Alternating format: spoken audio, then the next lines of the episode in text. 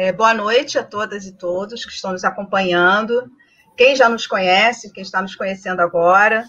Bom dia, boa tarde para quem não pode nos acompanhar ao vivo, né? Nos ver depois no nosso canal. É, nós estamos começando mais um LPPE em tempos de Covid-19.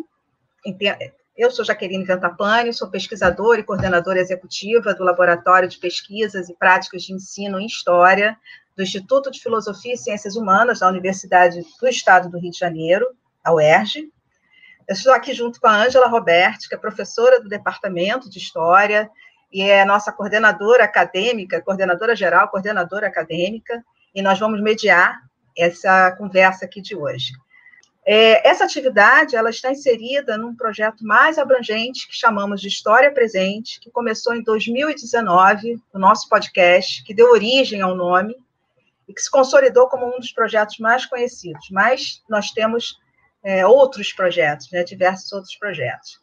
O LPPE desenvolve há bastante tempo essa linha de ação extensionista, de diálogo do saber produzido na universidade com a sociedade, especialmente com o uso da internet, mas não só, né, já que sempre tivemos muitas atividades presenciais.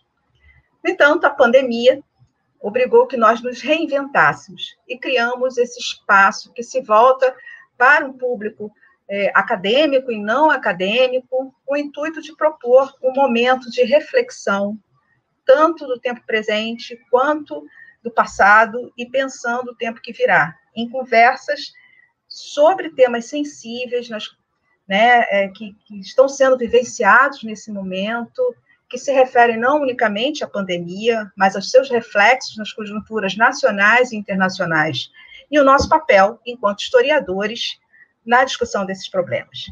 Né? Em tempos em que aspectos políticos, sociais, econômicos e sanitários têm sido questionados e repensados em sua eficiência, buscamos alternativas de como viver esse momento e o que poderemos fazer em futuro possível para partilhar dessas reflexões sobre um tema urgente e necessário, não apenas para ambientalistas e ecologistas, mas também para historiadores, trazemos os professores Lise Cedrés e Sandro Dutra e Silva, com o debate entre queimadas, boiadas e esgotos. Por que estudar a história ambiental no Brasil?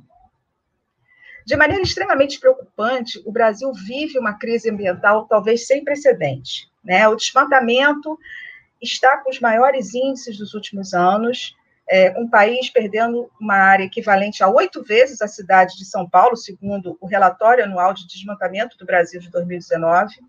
Só em 2020, as queimadas na Amazônia tiveram um aumento de cerca de 34%. A legislação ambiental vem sofrendo ataques. Quando não se ignoram as multas, muda-se a legislação, né? Isso sem contar uma face, outra face bastante cruel, é, dessa crise ambiental, que é a violência que atinge as comunidades tradicionais, os quilombolas e indígenas. É, mas também as cidades vêm sentindo os reflexos de todo esse processo, que corre o risco de se tornar irreversível. Né? Um dia virando noite, como aconteceu é, em São Paulo, em setembro, né? a fumaça, aumento das doenças respiratórias, chuvas, etc., e vários outros problemas. Mas como o historiador entra nisso tudo? O que é esse campo que não é tão novo, mas ainda estamos conhecendo? E para falar um pouco sobre isso, que os professores gentilmente né, estão conosco aqui hoje.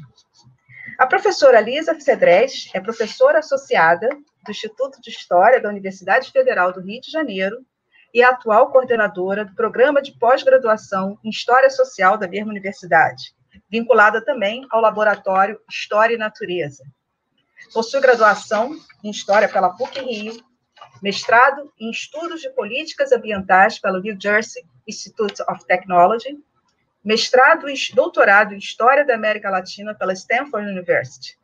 Pós-doutorado né, foi na Rachel Carson Center for Environment and Society, na Alemanha. Participa do projeto multidisciplinar Occupy Climate Change, coordenado pelo Laboratório de Humanidades Ambientais do Real Instituto de Tecnologia de Estocolmo, da Suécia. Também desenvolve pesquisas História Ambiental para Todos, Cidades Latino-Americanas no Antropoceno e Bibliografia Online de História Ambiental da América Latina. e faz parte do coletivo feminista é, Inaiá. Né?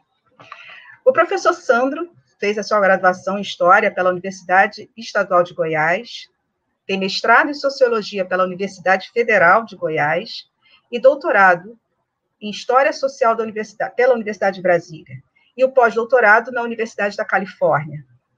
É, é professor da Universidade Estadual de Goiás, atuando no programa de pós-graduação em recursos naturais do Cerrado e também professor titular no Centro Universitário de Anápolis, atuando junto ao programa de pós-graduação é, em Sociedade, Tecnologia e Meio Ambiente.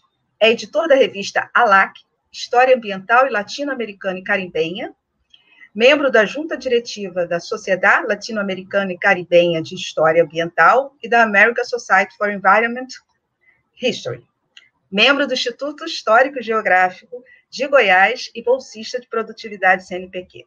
É uma enorme satisfação é, contarmos com a presença de vocês dois aqui para nos explicar um pouco sobre o que se trata essa história ambiental. Vou passar primeiro para a professora Ângela fazer algumas perguntas, depois vou passar para conduzir esse debate para a professora Lise, para o professor Sandro, 15 minutos para essa explanação inicial, depois uma nova rodada, né? É, e aí vamos abrir a pergunta para o público, e aí eu só peço ao público que é, procure centralizar as perguntas, às vezes uma ou duas perguntas para cada um, para dar oportunidade para que todos falem, né? para que esse debate ele seja produtivo para todos. É, queremos avisar também que estamos transmitindo pelo Facebook, pela nossa página do LPPE. Só antes de começar, é, eu queria falar em nome da equipe do LPPE. Eu quero ressaltar que a equipe do LPPE ela se junta às manifestações que condenam o racismo, que agride, violenta, mata todos os dias negros desse país. Como entendemos, tal qual bem disse Angela Davis, não que não basta ser racista, mas devemos ser antirracismo, racistas, não podemos deixar de nos posicionarmos, como sempre fazemos, diante do que vem acontecendo. E reafirmamos que vemos esse espaço virtual como uma arena de luta. Bom, boa noite. Mais uma vez eu agradeço aos professores, né? E eu vou passar a palavra para a Ângela, que vai começar essa nossa conversa de hoje. Boa noite a todas as pessoas que nos acompanham. É com muita satisfação que eu participo né, dessa atividade nossa remota. Inicialmente agradecendo muitíssimo ao convite né, que fizemos a Lise e ao Sandro e ao aceite deles para participarem conosco dessa nossa atividade. Agradecemos muitíssimos aos dois, que foram muito gentis e carinhosos o tempo todo desse nosso contato para organizar essa atividade. É, a Liz está com algum problema aí de conexão, mas se eu vou colocando algumas questões e ela vai se juntando a nós, e depois, então, ela, se for o caso, eu refaço as perguntas para ela. É, bom, eu começo colocando né, que esse tema, o tema da história ambiental, ele sempre me foi muito simpático. Eu, inclusive, em sala de aula, quando converso com os alunos, eu sempre digo que se eu fosse mais jovem, se pudesse reiniciar minha carreira, talvez eu me enveredasse pelo caminho da história ambiental. Mas depois de um certo tempo e já, né, com pesquisas consolidadas em outras áreas, em outros campos da história, a partir de outras perspectivas, a gente sente um pouco de receio, né, de recomeçar. Mas então é só para dizer que eu me sinto assim muito feliz com essa possibilidade, exatamente pelo carinho que eu tenho por esse campo. E aí eu coloco dizendo, eu começo dizendo o seguinte: história ambiental apresenta-se hoje, Sandro, Lise, como um campo vasto e variado de pesquisa que privilegia diferentes aspectos das múltiplas formas de interação entre é, os sistemas sociais e os próprios sistemas naturais. A produção atual contempla tanto as realidades rurais quanto as urbanas. a partir de um diálogo constante com uma gama de questões econômicas, políticas, culturais, sociais. Diante disso, eu inicio perguntando: qual é o estatuto atual da história ambiental no Brasil? Que relações esse campo da história possui com a história regional e a história urbana? E com os movimentos ecológicos que estão para além dos muros da academia e ganham dimensão maior na esfera pública? Bom, eu inicio com essas três perguntas. Não sei se Liz escutou, senão eu posso refazê-las. Escutou? Ótimo. E passo então a palavra para a Lise e depois para o Sandro para a gente iniciar a nossa conversa. Obrigada. Boa, boa noite a todos. Eu já começo me desculpando pelas quedas, mas vamos considerar que isso é parte também dessa nova, desse novo aprendizado, né? E aí eu cheguei, voltei e já tive três perguntas daquelas assim que a gente pode passar a, a noite inteira falando, mas eu não vou fazer essa maldade com meu amigo e querido Sandro. Eu acho que a primeira coisa a perguntar é qual é o estágio da, da história ambiental no Brasil. Eu, tinha eu posso te fazer um histórico de como isso chegou a este momento, mas eu vou começar pelo fim. É muito bom. A história ambiental do Brasil é hoje um, o Brasil é hoje um dos centros de história ambiental em todo o mundo. E o Sandro está aí que não me deixa mentir sozinha, tá? Não só uh, nós, dentro da América Latina, não tem nem comparação, apesar de excelente qualidade de historiadores do México, por exemplo, Argentina, Colômbia, que é, é tem centros de estudo ambiental, mas pela, uh, pelo volume dos historiadores no Brasil, da, da, academia brasileira, que é, que é muito maior do que do resto da América Latina, e do número de historiadores ambientais no, uh, no Brasil faz com que seja um centro muito importante. Então, ah, quando a gente fala da história ambiental do Brasil, a gente não está só falando da variedade de temas, e depois o, o Sandro vai falar um pouquinho, mas é também da formação de novos alunos, há pelo menos quatro, eu diria, grandes centros de formação. Uh, o próprio Rio de Janeiro, deixa eu puxar um pouco de brasa para minha sardinha, a UFRJ é, é, entre o José Augusto Pado e eu, nós coordenamos o Laboratório de História da Natureza há muito tempo, então é um centro importante. Uh, eu diria que Santa Catarina, a UFSC tem um centro importante. O centro de Goiás tem se tornado cada vez mais um ponto de referência de pesquisas, tá? Embora o número de estudantes uh, fora do número de centro que ainda seja uh, ainda esteja iniciando, né, para os projetos de doutorado, mas o Sandro tem feito um trabalho incrível. Eu diria que um, Minas Gerais, mais na área de história da ciência, com ligação. Então, uh, nós temos não só uma vasta produção intelectual de história, de, de história do meio ambiente, como um treinamento de profissionais que é muito amplo. E uma outra coisa que eu acho muito importante é um diálogo com outras uh, tradições historiográficas, com outras academias. O Brasil participa muito tempo de associações, além da nossa própria, uh, os GTs de História Ambiental dentro da AMPU, nós somos, nós participamos da fundação da Solcha, é a Sociedade Latino-Americana e Caribenha de História Ambiental. O Sandro coordena a revista oficial da Solcha, que é a LAC, que foi criada pela Regina Horta Duarte em é, Minas Gerais e que é necessariamente coordenada por um brasileiro, já foi coordenada também por o Lanovich. O Brasil participa da American Society for Environmental History, vários historiadores brasileiros, a gente participa do, da, da European Society for Environmental History, Uh, nós somos fundadores e temos assento no, numa da mais importante organização de história, uh, de instituições de estudo de história ambiental. E, de fato, o Brasil foi o anfitrião do terceiro grande encontro de história ambiental uh, do mundo, que aconteceu em Florianópolis no ano passado. É um encontro que acontece somente a cada cinco anos. O primeiro foi em Amsterdã, o segundo foi em Guimarães, em Porto Alegre, o terceiro foi Florianópolis, Brasil. Quer dizer, a primeira vez que ele acontece fora da Europa. Então, em termos de, de vitalidade do campo, eu acho que a gente está num momento muito bom.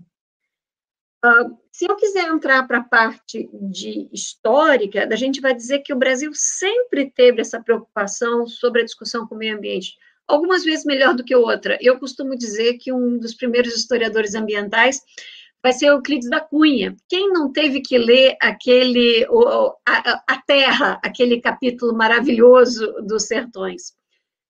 E se você pensar também no, no Uh, no próprio uh, Gilberto Freire, ele tem um livro Nordeste, que ele explicitamente é uma história ecológica do rio Capibaribe, né?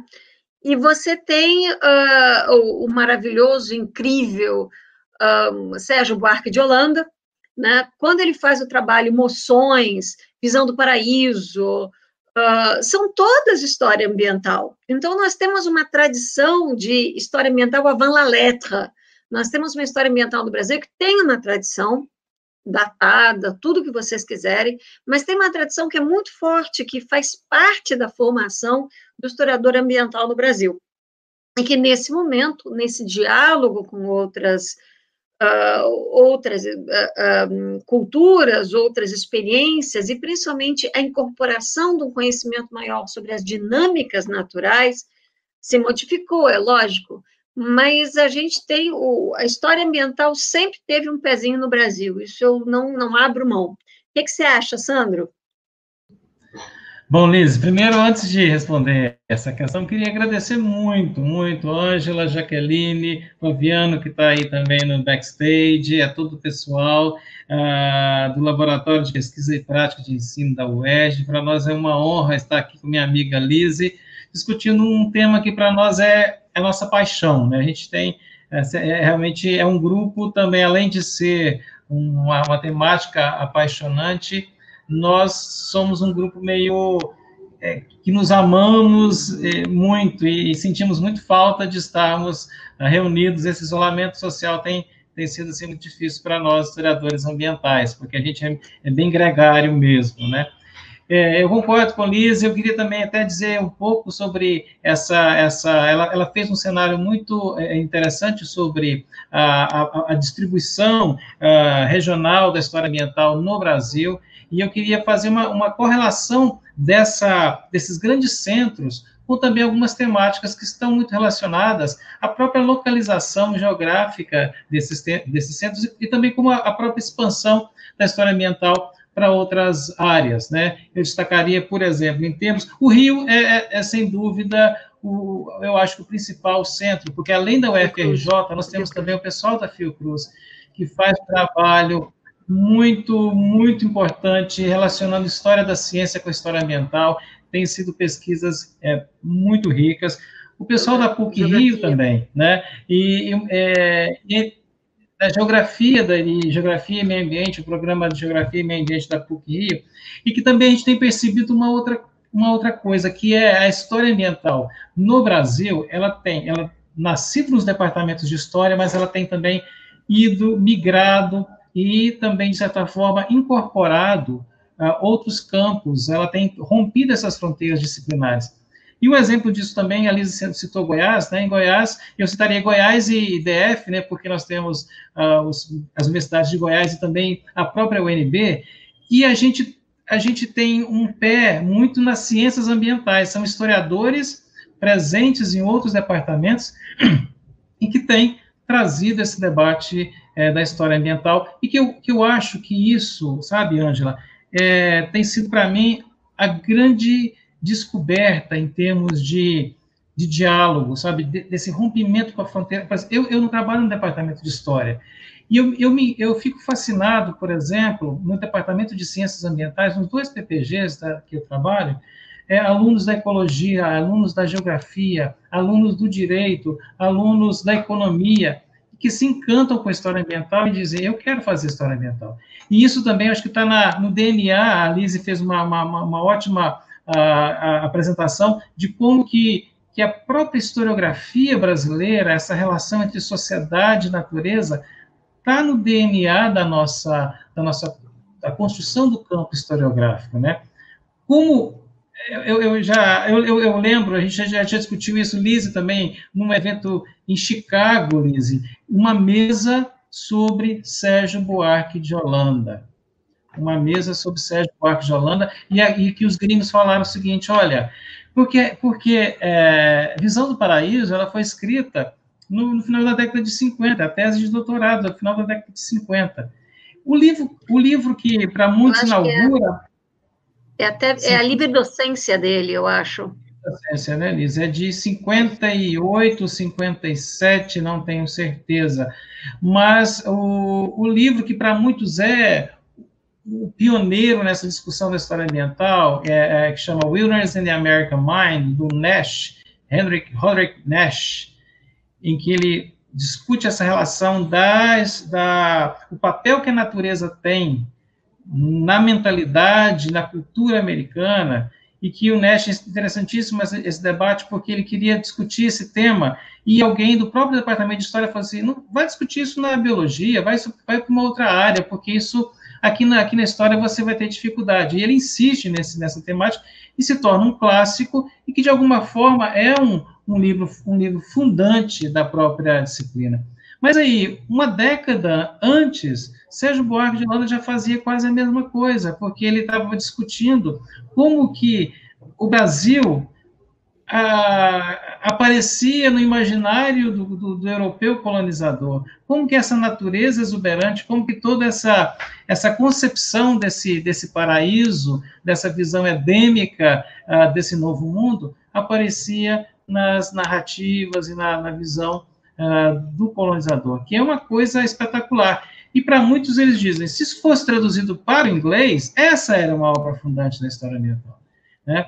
Então, eu, eu, concordo muito com Lise, né, de que a gente tem muito isso no nosso, no nosso DNA, e o que eu acho, assim, fantástico é quando você percebe uh, isso vindo de pessoas ou de, de, estudantes de áreas completamente distintas, e você dá um exemplo muito, muito pessoal, me desculpe por, por fazer esse exemplo pessoal, mas eu tenho, assim, é, ficado muito entusiasmado com o trabalho com agrônomos, porque você pensa, é a história, eu trabalho com a história ambiental do Cerrado e com todo o processo vinculado a, ao desenvolvimento agronômico, e eu tenho ficado encantado com o interesse dos agrônomos para discutir questões que para eles, o, o, encantamento, a fascinação de perceber essa, essa temática ambiental, uh, sendo, sendo, questionando alguns paradigmas que eles aprenderam muito na sua formação.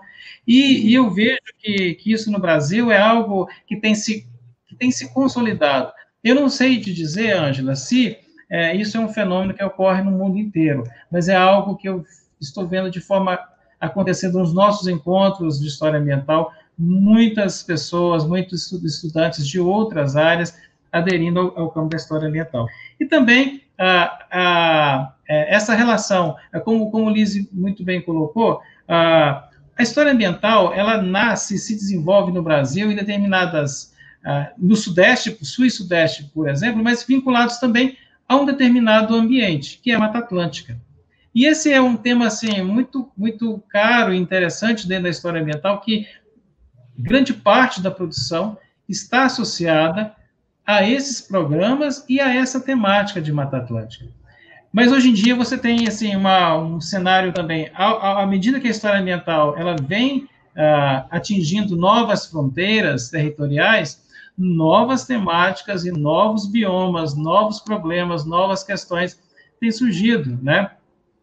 A Amazônia, por exemplo, ela, ela, ela, ela, interessante que hoje você tem uma, uma produção importante sobre a Amazônia, mas a Amazônia também, ela, ela tem uma, uma é, várias pesquisas de estrangeiros estudando a Amazônia, também é uma, é uma outra questão. A Amazônia é quase que um território do mundo, mas Pantanal, Cerrado, Caatinga, os Pampas. Hoje nós temos historiadores, a presença de historiadores ambientais discutindo é, os problemas relacionados a esses biomas, e o que, o que eu acho é, fantástico, fundamental, né? E a, e, a, e a própria concepção nossa hoje em dia de pensar a, a própria história ambiental a partir dessa dessa construção histórica que são as grandes formações biogeográficas do Brasil.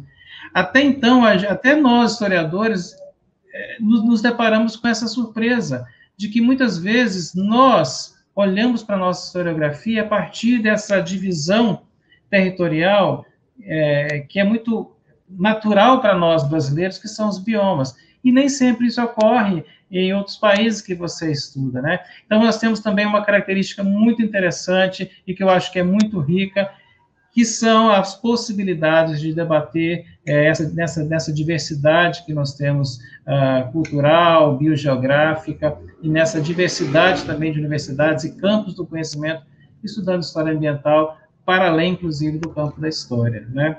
Lise. Eu vou, eu vou pegar exatamente esse ponto que o Sandro está falando, e eu acho que ele tem absoluta, tá absolutamente correto.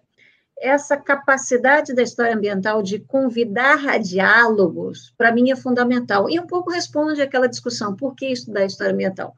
Nós falamos não só com outros historiadores, mas a gente fala com agrônomos, com engenheiros, com uh, uh, urbanistas, não para torná-los historiadores ambientais, mas para fazê-los pensar em história ambiental quando fazem os seus trabalhos. Eu posso te garantir que isso os faz melhores agrônomos, urbanistas, engenheiros e tudo mais.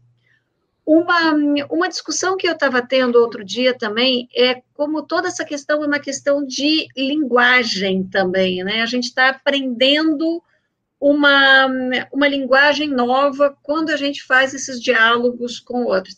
Eu lembro, por exemplo, que quando eu estava fazendo meu trabalho sobre um, a Guanabara, a Baía de Guanabara, eu encontrei lá entre os meus uh, vários uh, fontes, que eram relatórios técnicos da FEMA, a bendita história dessa demanda bioquímica de oxigênio. Eu tinha formação em história. Eu trabalhava com Machado de Assis, com a Margarida de Souza Neves na graduação. Você coloca uma demanda bioquímica de oxigênio na minha frente, eu não sei nem para onde me virar. E eu tive que aprender. Você, tem, eu, você é obrigada a aprender novas linguagens, como você aprende inglês, como você aprende francês. Você aprende uma linguagem científica. E muitas vezes acontece o contrário. Você tem alunos que, uh, que vêm de outras áreas. Um dos meus melhores alunos, o Sandro conhece bem, é o Bruno Capilé, cuja formação é de biólogo né? E aí ele, depois ele fez uma história, ó, tá ele aparecendo, eu acabei de falar nele. Uh, e ele tá, hum, ele fez, uh, depois ele fez uma mestrado em História da Ciência, agora ele tá fazendo, ele fez depois o doutorado comigo em História, História Ambiental, e agora ele escreve comigo, a gente acabou de escrever um texto sobre os rios do Rio de Janeiro. Então, um pouco essa coisa de conseguir estabelecer uh, diálogos com disciplinas diferentes. Tem, por exemplo, o Diogo Cabral, que acabou de publicar um artigo na revista Environmental History, que é a mais importante revista. Ele é geógrafo. A formação dele é de, de geografia histórica e ele trabalhou, ele trabalha com formigas, né? Fez umas coisas incríveis com formigas, está publicando o tempo inteiro, é um dos grandes uh, nomes. E eu acho que o que o Sandro está falando é uma outra coisa que me interessa muito nessa capacidade de criar diálogos da história ambiental. É que a gente tem que ser site specific, quer dizer, a gente está ligado à terra, a gente coloca o pé na terra, a terra que se move, a água que inunda, a, a árvore que cresce. E, ao mesmo tempo, quando a gente usa essas grandes categorias de biomas, a gente tem que entender também as dinâmicas, que são dinâmicas, às vezes, planetárias. Clima, por exemplo. Como é que eu vou falar das tempestades do Rio de Janeiro, dos deslizamentos de terra e da forma como afeta populações vulneráveis nos morros do Rio de Janeiro, sem considerar mudança climática, aquecimento dos oceanos e o que, é que isso significa para essa população. Então, a história ambiental ela tem essa capacidade de pegar essa coisa muito local da terra, do que a gente está vendo dessa terra e de repente explode e você se sente esse cidadão do planeta. você começa a entender como é que a Terra inteira se move. E essas grandes discussões de mudança climática, de injustiça ambiental ou injustiça ambiental, elas fazem sentido na tua terrinha, na, no teu estudo, naquela coisa que você está fazendo ali. Não é que a gente uh, não faça história regional, pelo contrário, eu acho que história regional está sendo revalorizada graças à história ambiental. História regional não é mais, uh, teve por muito tempo uma forma horrível e errada de ser uma história menor. Ela não é menor, absolutamente não é menor. Mas a história regional ligada à história ambiental, você consegue ver como é que aquela região está conectada a uma história global a uma história de dinâmicas ambientais e dinâmicas planetárias. Então, eu acho que esse é um dos elementos que eu acho mais importantes na história ambiental, a capacidade de pegar essas várias linguagens, sacudir tudo e repensar, redimensionar uh, questões e ideias que a gente já tinha mais ou menos como garantido.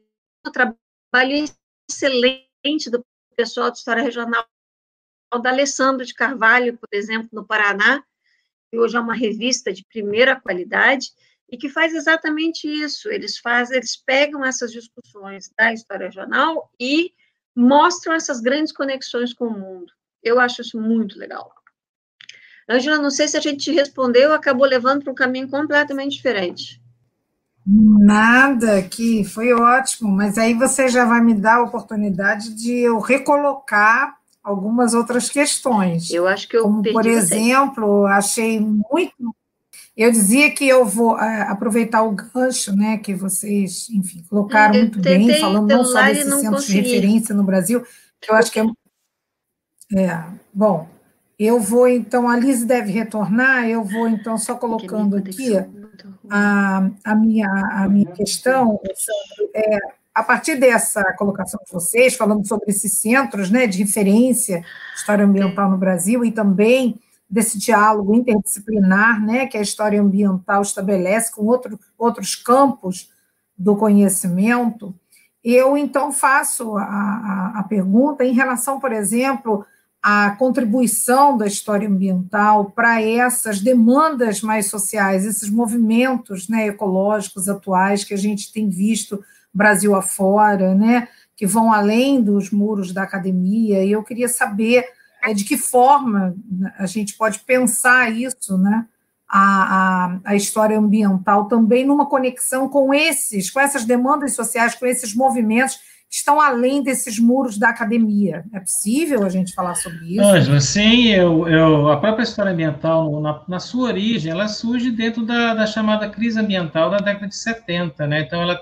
ela, ela, ela traz consigo toda essa complexidade desse, desse cenário periférico no qual ela está envolvida, que isso aqui é a crise ambiental, que vai atingir a década de 70 e que, portanto, ela, ela, ela surge nesse, nesse contexto de entender, de criticar, de, de estabelecer propostas, né? E interessante que nessa, nessa origem dessa crise ambiental, a história ambiental, ela, ela pode, quando a gente faz um pouco de histórico da história ambiental, ela, ela participa, portanto, dessa, dessa tentativa de construção de uma racionalidade ambiental. Ela é uma das áreas do conhecimento responsáveis, não é, não ela não está sozinha, outras áreas da humanidade também fazem isso, né? Ela se propõe a estabelecer também uma epistemologia ambiental. Ela, portanto, é, é parte desse desse movimento e ela, é, esse engajamento ela não vai perdendo ao longo da história, pelo contrário, eu acho que cada vez mais ela se torna ainda mais engajada, até porque a própria crise ambiental ela vai tomando outras dimensões, outras proporções cada vez mais globais e a necessidade de, de interlocução com outros agentes, com outros atores sociais, com outros continentes, estabelecendo redes globais realmente de, de um debate de história ambiental. Hoje, Lise e, e, e Eunice Nodari, por exemplo, participam de redes globais de história ambiental, né? A Lise e Eunice, por exemplo, e Pádua, o trabalho com os BRICS, né, tem um trabalho importante dessa rede de discussão história, da história ambiental em, em, em ambientes, uh, em cenários, em plataformas globais de, de, de engajamento, de envolvimento, e também uh, isso se, re, se reflete também nos níveis locais, regionais desse debate. Né? É, eu, ah, muitas vezes a gente pensa assim, pensar a história ambiental, eu vou pegar um exemplo, tentar te responder usando um exemplo nosso, né? Ah, aqui no, no, Cerrado, eu digo nosso, ah, Goiás, ah, Distrito Federal, Mato Grosso, Tocantins, a gente, eu, eu coordeno um laboratório de história ambiental do Cerrado. A gente, a gente pensou, olha, não é, não fica, não seria um, um problema você fechar um determinado bioma, ou até mesmo é, isso também não seria uma, uma forma de assumir uma assimetria, uma, uma territorialização que, de certa forma, impõe assimetrias, impõe uh, uh, distanciamentos, não seria interessante pensar muito mais numa história mais global, mais nacional, etc. Mas eu penso que é fundamental para nós do Cerrado também pensarmos sobre os dilemas sobre as complexidades desse, desse ambiente e, de alguma forma, nos engajarmos. Isso que a Lise falou, é, é, o historiador ambiental, mais do que trabalhar com, com as fontes do, e os documentos e os arquivos, ele também vai a campo. Ele vai a campo porque ele precisa é, estar em contato com esse ambiente no qual ele estuda, mas também esse ir a campo é também uma resposta de engajamento, é uma plataforma efetivamente de, de de envolvimento. E aí eu, eu, eu, eu, também estendo isso a uma outra postura que eu tenho visto muito fortemente nos historiadores ambientais, que é, além de, de fazer esse debate no interior do campo historiográfico, além de ser uh, um campo em consolidação dentro da história, a história ambiental, os historiadores ambientais estão migrando, eles estão indo para outras áreas do conhecimento e contribuindo com essa reflexão, com essa racionalidade é, ambiental, não apenas em é, programas de pós-graduação ou em cursos de graduação, mas também em formas associativas, em, em outras associações que discutem as questões ambientais e que envolvem uma multiplicidade de conhecimentos, não só do conhecimento técnico, mas também de saberes, né? Nós tivemos recentemente, por exemplo, a presença do professor Henrique Leff, que fez uma palestra juntando duas grandes sociedades, a AMPAS, que é a Associação Nacional de Programas de Pós-Graduação em Ambiente e Sociedade, e a SOCHA, Sociedade Latino-Americana e Caribenha de História Ambiental. Duas grandes sociedades comprometidas com o debate sobre as questões ambientais. E eu acho que você juntar uh, antropólogos, sociólogos, economistas, biólogos, ecólogos, geógrafos em toda essa em toda essa nesse debate, eu acho que isso é sim a gente é pensar na necessidade que temos de, de nos envolvermos com os nossos temas, objetos de pesquisa, mas também com essa transformação uh, da sociedade na qual a gente vive e que reflete essa crise ambiental até hoje, né? Lisa.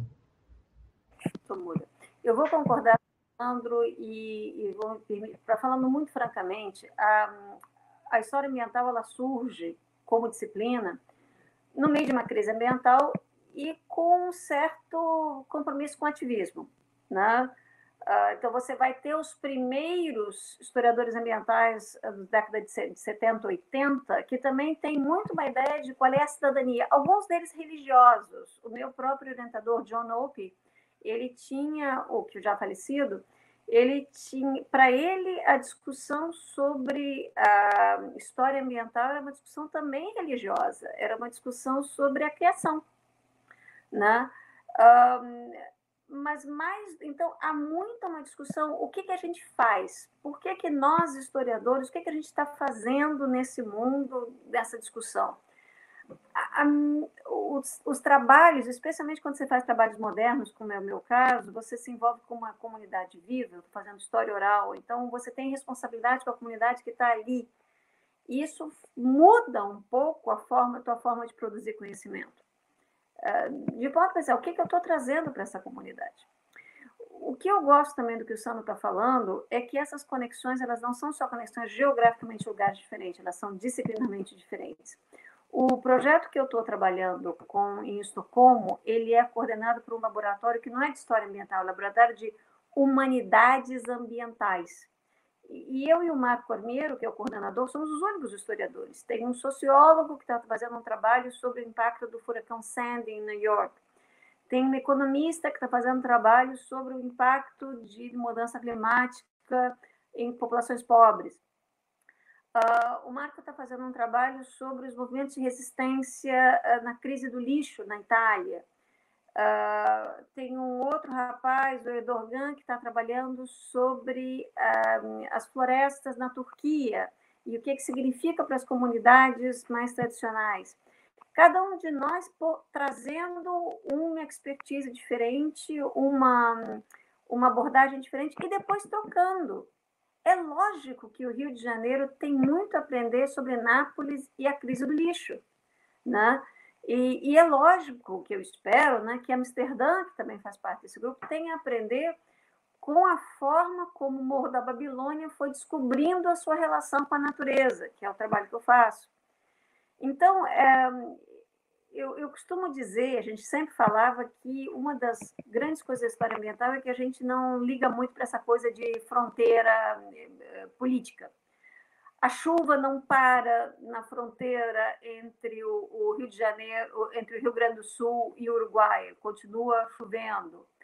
A, a, a, chuva ácida, que foi uma das grandes coisas que começa nos anos de 72, era exatamente poluição passando de um país para outro. Mas é mais do que isso, não são só as fronteiras políticas nacionais que a história ambiental uh, questiona, são as próprias fronteiras disciplinares, né? E, e, isso permite um diálogo global que de outras formas não aconteceria. Uh, eu acho que, uh, que vendo as especificidades, mas também as, os problemas comuns das enchentes eh, entre o Rio de Janeiro e Buenos Aires, por exemplo, foi um projeto que eu fiz com a, Marina Miralli, uma pessoa maravilhosa de Buenos Aires, a gente começa a ver de que forma as cidades como Rio de Janeiro e Buenos Aires pensam diversamente a sua população, pensam diversamente o seu espaço físico, ocupam o seu espaço físico e o que, é que elas consideram como prioritário ou não prioritário no tratamento das populações. Então, há, há uma questão da especificidade, que o Sandro falou antes, mas há também essa criação do diálogo através de países e através de disciplinas eu acho que isso é muito promissor, é uma, é uma coisa que deve ser estimulada. E você não tem que virar historiador ambiental para entrar nesse papo com a gente. Você, o que a gente só pede é que da próxima vez que você for escrever a sua história de gênero, a sua história política, pensa um pouquinho no meio ambiente também, vai. Dá uma incorporada naquilo que a gente está falando. Pensa, por exemplo, o que, que significa, ah, se você vai fazer história de gênero, o que, que significa para uma mulher a, chuva, enchentes, em áreas diferentes, lugares que a gente pode ir, que a gente não pode ir. eu estava fazendo um estudo sobre chuvas das décadas de 60. A lembrança que as mulheres têm das, das, das enchentes de 66, 67 é o que fazer com as crianças, onde uh, a casa está em, em, em, risco, no caso de, de pessoas do Morro do, da, da Formiga, a lembrança que os homens têm é muito mais ligada ao espaço do trabalho, do trabalho externo. Então, quer dizer, mesmo uma história de gênero pode e deve incorporar essas questões ambientais, especialmente justiça ambiental, que são coisas importantes. Já que você é, tocou nesse assunto da justiça ambiental, eu queria exatamente fazer uma pergunta sobre isso, de que forma que a história ambiental dialoga com essa noção de justiça ambiental e pode contribuir para a diminuição da injustiça ambiental.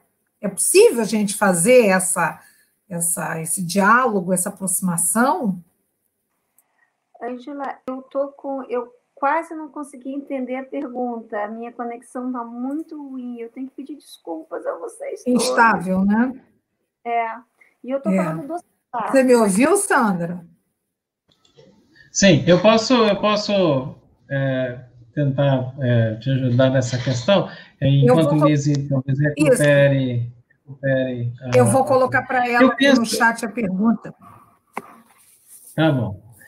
Eu, eu vejo, Ângela, assim, é, o papel, a história, de, como nós dissemos, a história mental está em consolidação no, no campo, da, dentro do próprio campo historiográfico brasileiro, né? Mas dentro dessa, dessa construção identitária, ele tem feito muito em termos de, de trazer à tona um conjunto de temáticas que até então eram consideradas como eram desprezadas por, pelo, pelo próprio campo historiográfico. Eu acho que ao reforçar isso, ou desnaturalizar, ou desvendar, é, é, é, ele cumpre um papel social e acadêmico fundamental. Eu, eu falo isso lembrando, por exemplo, do, do, do sociólogo Pierre Bourdieu.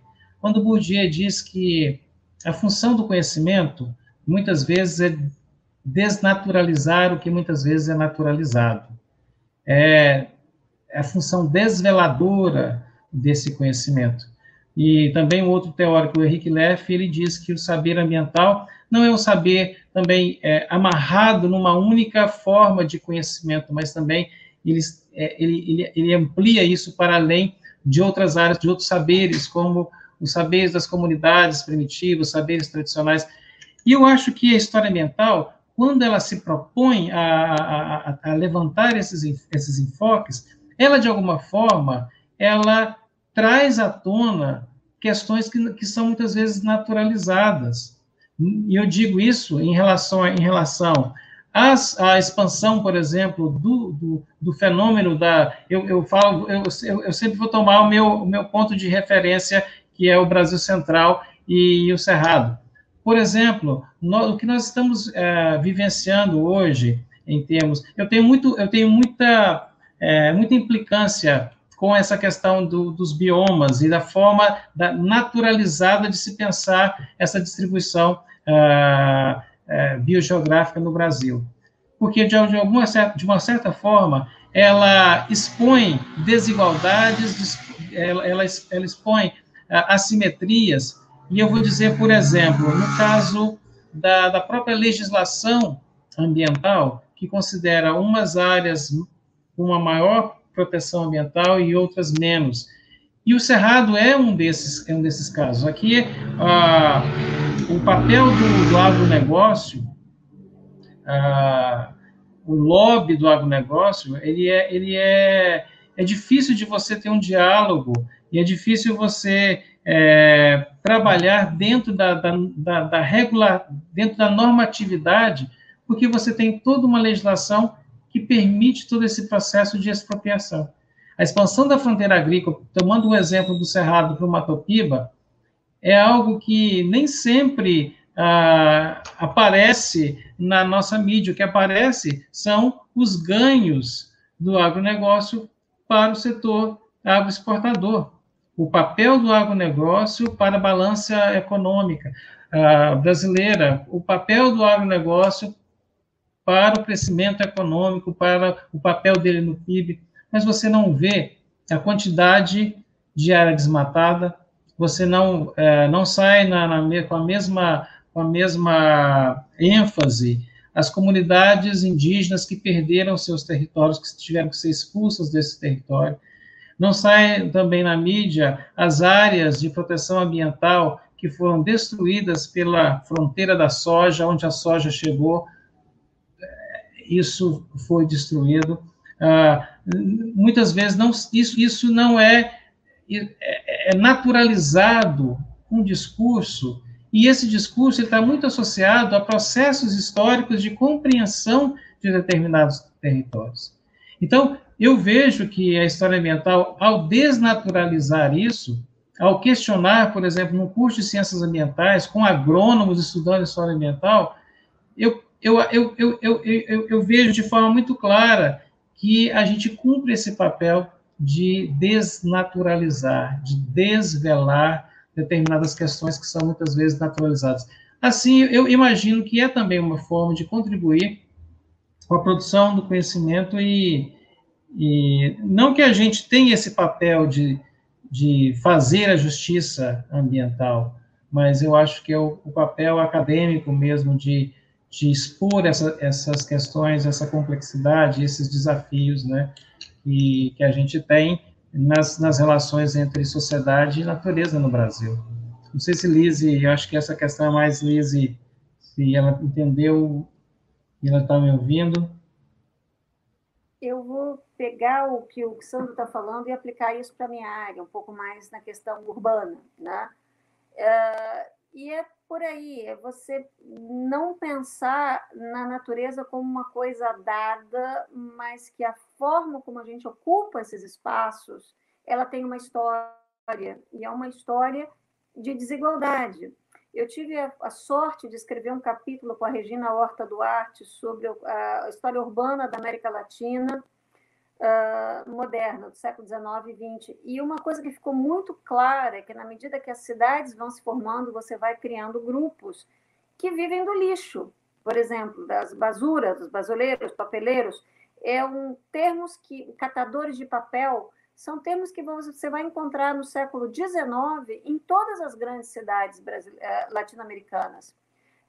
E, e, aí você começa a ver que esses grupos são muito parecidos de uma cidade para outra. No caso, por exemplo, de Buenos Aires, são grupos indígenas que vivem fora, na periferia da cidade, vivem dos, uh, do lixo, do descarte, uh, nos aterros sanitários que são recém-criados para o final do século XIX, século XX há toda uma dependência da cidade desse mundo invisível, que nos anos 50 vai ser a Carolina de Jesus, na, uh, em São Paulo. Né?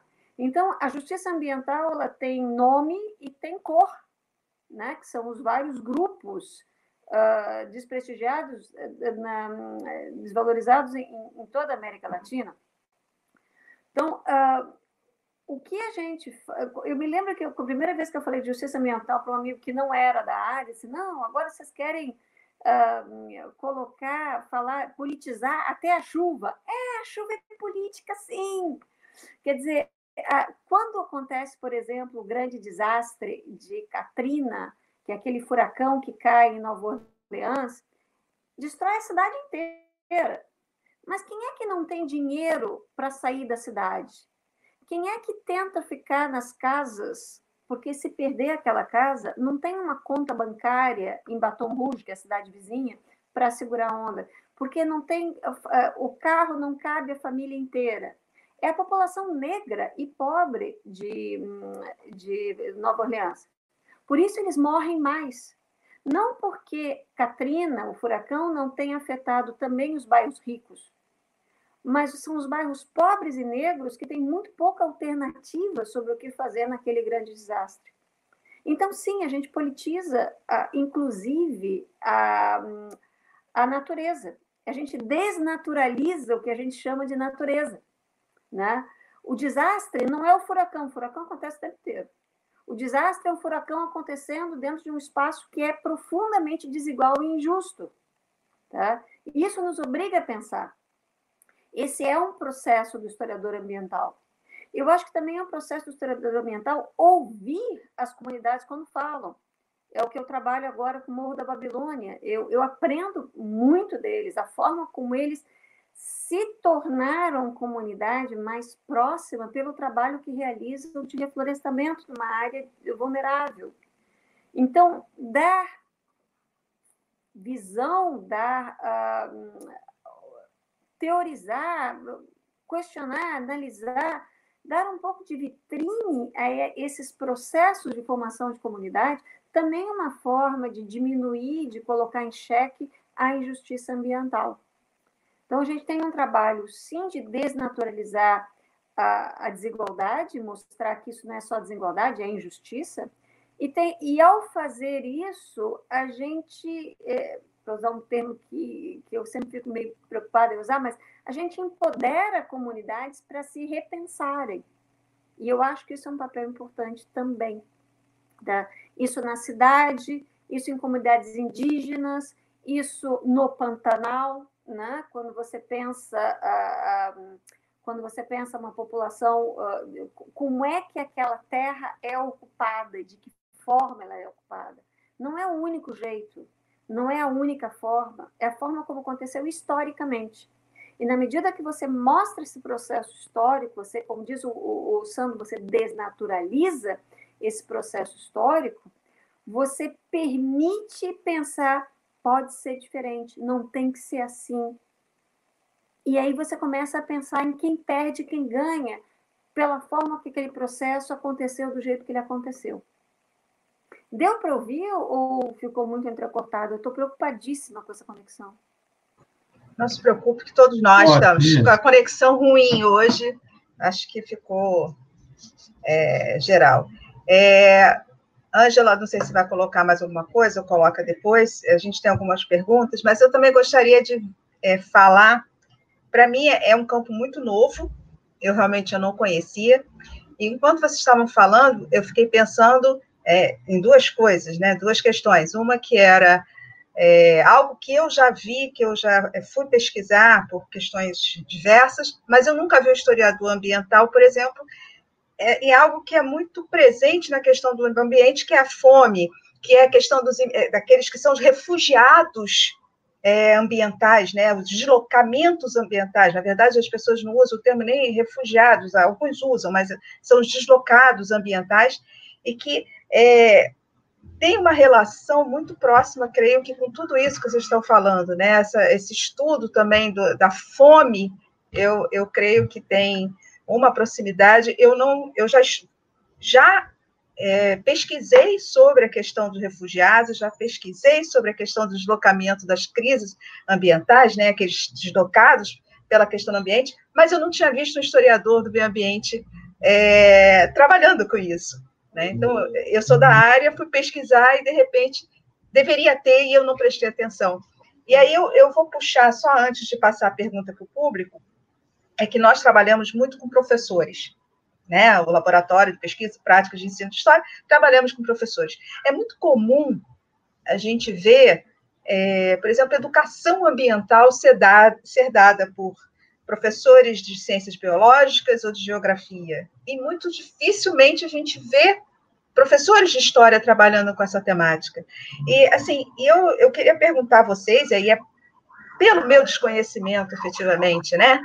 É, Quais são os instrumentos? Como seriam seria possível abrir esse espaço para esses professores, especialmente os professores que estão no, na educação básica, né, que, que estão lidando, que é essa geração muito que vê, né, o jovem, a criança, o meio ambiente, mas a partir dos professores de história, né, qual, qual seria um caminho possível?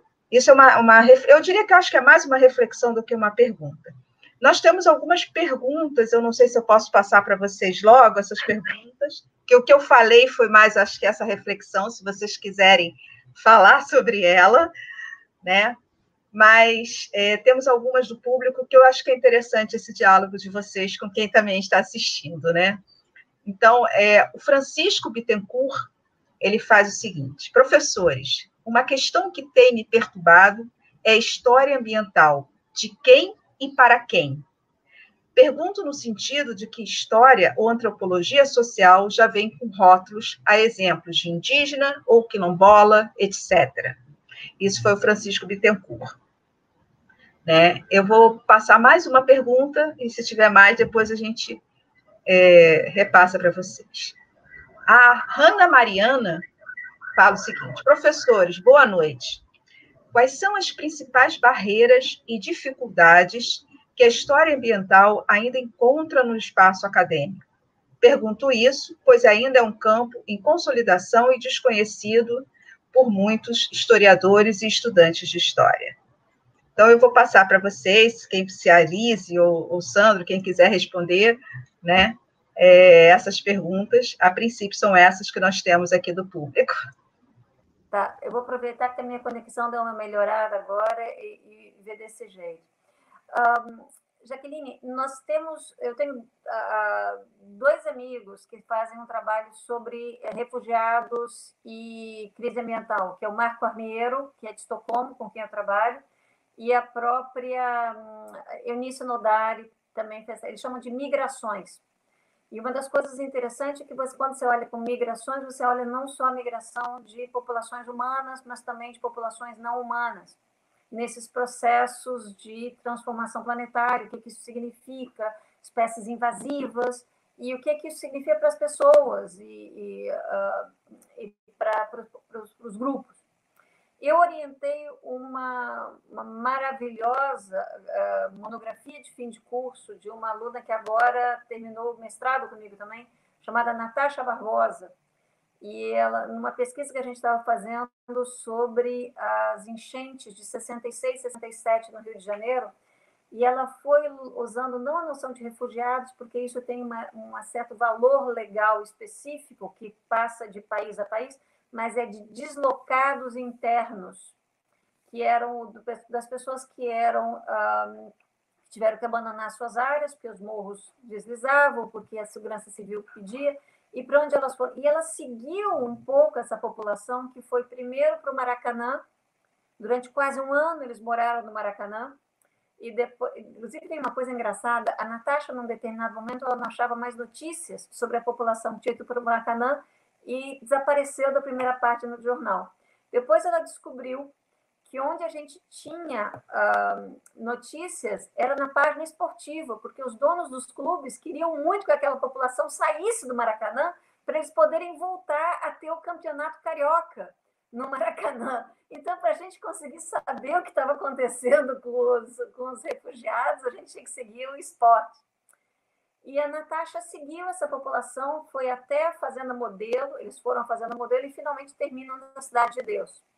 Junto com o trabalho da Marina Miralha, nós fizemos o, o, a localização por é, GIS, por estacionamento remoto, e fomos vendo como na cidade do Rio de Janeiro havia esse deslocamento de populações do Morro do Borel para o Maracanã, para a Fazenda Modelo e para a Cidade de Deus.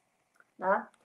Existe um bom trabalho de historiadores ambientais sobre segurança alimentar, tá? E eu acho que aí entra um pouco, tem esse cruzamento com a questão da fome. Segurança ambiental em termos locais ou em termos nacionais. Eu tenho alguns trabalhos interessantes que se juntam também com a questão de gênero, a necessidade de fortalecer a ligação à terra de mulheres mais do que homens para garantir uma certa estabilidade social. Aí tem a Vandana Shiva, que não é exatamente historiadora, pelo contrário, é uma pensadora, uma ecologista política, mas ela tem alguns trabalhos sobre segurança alimentar, gênero e autonomia. Tá? Isso ainda da década de 70, 80. É, eu acho o trabalho dela fundamental. O próprio Ram Martinez Allier, né, que nós conversamos, também tem trabalhos sobre o que ele chama o ambientalismo dos pobres e muito a questão da fome participa dessa discussão. Ramachandra Gurra, que é um historiador da Índia, trabalha também com essa questão a fome e a ocupação dos espaços e a disputa por espaços. Né? Para a pergunta da Hanna, eu acho que uma dificuldade dos nossos para os nossos colegas é que quando você fala de história ambiental, ainda tem uma noção muito. Um pouco por causa da origem, que a gente quer abraçar passarinho. Eu não tenho nada contra abraçar passarinho, abraço todos os passarinhos que aparecerem na minha frente. Tá? Mas nós também temos uma discussão teórica rigorosa sobre homem e natureza, sobre mulher e natureza, sobre sociedade e natureza. E às vezes é um pouco difícil convencer os nossos colegas disso. Né? A uma a história consegue ser muito conservadora no que se procura se, no que se propõe a ser progressista mas às vezes é muito conservadora sobre o que sobre os espaços de debate tá? E a pergunta do Bartolomeu como é que a gente escapa das uh, desses desses conceitos uh, dessas uh, rótulos eu acho que é uma pergunta não só da história ambiental, mas eu acho que todas as disciplinas têm que viver com eles. Algumas vezes eles são convenientes, porque são formas que você consegue estabelecer diálogo com outros grupos. Eu não tenho muita coisa contra. Uh, você, por exemplo, uma das grandes discussões da história ambiental é que será que existe uma separação sociedade e natureza, se a gente fala que o ser humano faz parte da natureza, qual é o sentido de falar em sociedade e natureza? E, no entanto, a gente continua usando termos como sociedade e natureza porque eles são importantes para a gente se entender, para a gente saber do que, que a gente está falando. Uh, o termo quilombola e indígena, ele tem um momento de, uh, de criação que é, que é profundamente etnocêntrico e colonialista, mas tem um outro momento de reivindicação, quer dizer, a partir de 88, o conceito de quilombola significa direito. Então, você vai ter comunidades quilombolas que estão que se apropriam desse, desse, um, desse nome e vai tentar dizer que você não, não é. Quilombola é uma coisa importante para caramba. Então, não são simplesmente rótulos, eles têm um sentido, eles têm um, uma produção histórica.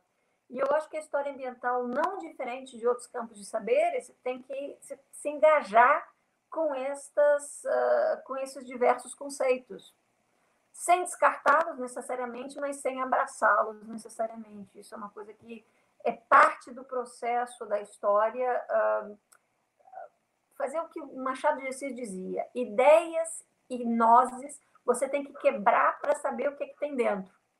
E é um pouco o que a gente faz também, a gente quebra um pouco esses conceitos para saber o que eles têm dentro. Sandro. Eu acho que a Lise foi muito bem sucedida na, em, em fazer essa análise. Eu queria só fazer algumas, algumas uh, complementar com algumas questões aqui. Em relação à, à questão da, da do, debate sobre a migração, eu acho que a Lise também apresentou, tem um trabalho do pessoal do Labima, lá do Universidade Federal de Santa Catarina, que a, que a, que mencionou, o professor Eunice Todari, tem um trabalho muito interessante do Marco Stein. Ele foi, Lise, conhece o Marco Stein, ele foi orientando do, do João Klug, e que é um trabalho interessante porque ele mistura dois deslocados, deslocados de guerra e deslocados ambientais também, que são os suávios do, do Danúbio. E que é interessante porque esse pessoal, a princípio, estava vindo para Goiás. Goiás, em 1949, é, durante o pós-guerra, a Guerra Fria, era um dos locais para receber os deslocados de guerra. E colônias italianas e, e alemãs, polonesas. E esse pessoal que dos, dos suaves acaba indo para o Paraná, né? E, então, é um, é um trabalho interessante porque mostra também, é, dentro desse contexto, ah, um pouco da relação entre deslocados ambientais, deslocados de guerra. O Cerrado, por exemplo, para esse pessoal, inclusive tem um artigo que eu publiquei na, na revista Topoi, da UFRJ, que eram relatórios uh, de um geógrafo da UCLA, Henry Bruman, que visita Goiás no início da década de 50, e que ele trabalha, por exemplo, com, ele trabalhou no M Project, que é um projeto de migração durante a, a Segunda Guerra, e onde ele encontrava locais nas Américas para os deslocados de guerra. E ele, ele é, na década de 40, ele diz: Goiás está cedendo terra, mas não é um local muito apropriado.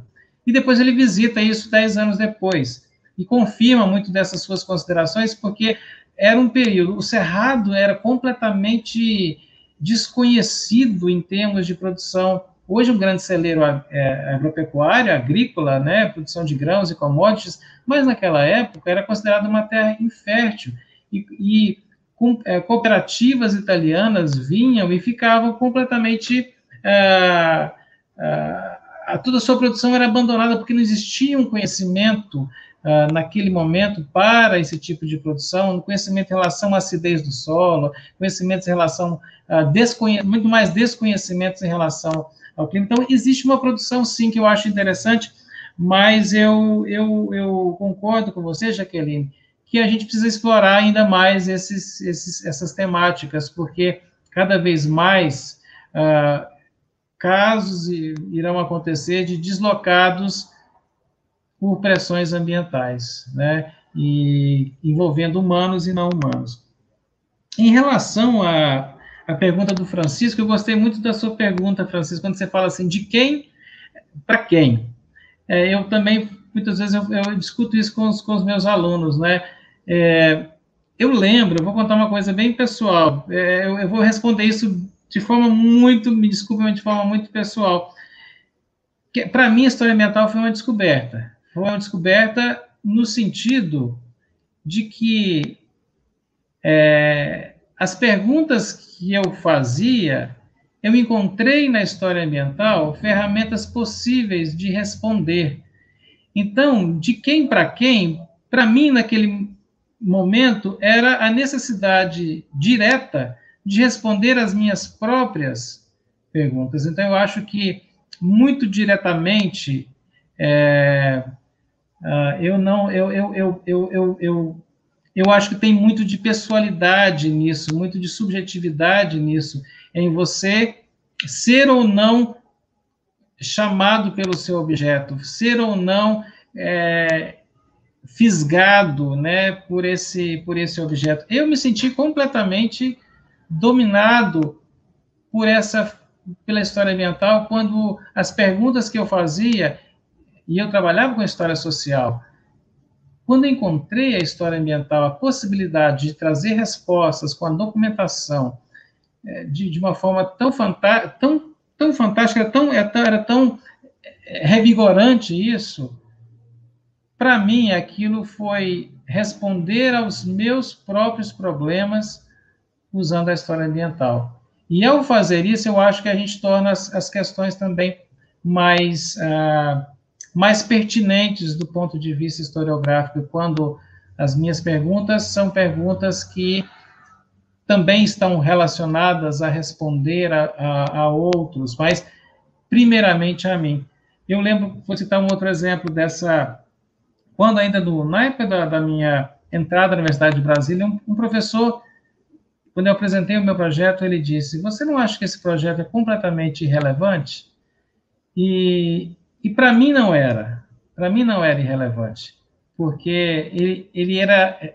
Se eu não fosse responder essas perguntas lá, eu iria para outro lugar que, que, me permitiria responder essas perguntas. Eu sempre lembro do, do quando ele, ele não abandonou os seus problemas. Então, Francisco, eu acho que, que a história ambiental, de quem para quem, primeiro acho que é para nós mesmos, é responder os nossos próprios problemas, as nossas inquietações, e isso a nossa perplexidade, porque essa perplexidade, eu acho que a nossa perplexidade é que nos torna também historiadores ambientais do nosso ponto de vista relevantes, né?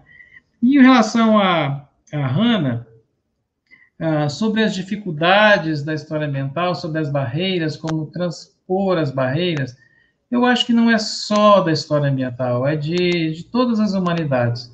Nós estamos vivendo um, um período muito difícil para as humanidades, para as ciências humanas de forma geral. Né?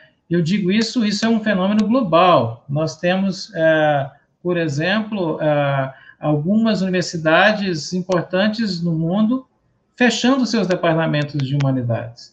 Então, nós, existe, existem é, existe uma crise do conhecimento, da educação global, e que esse tipo de saber, para muita gente, ele é irrelevante.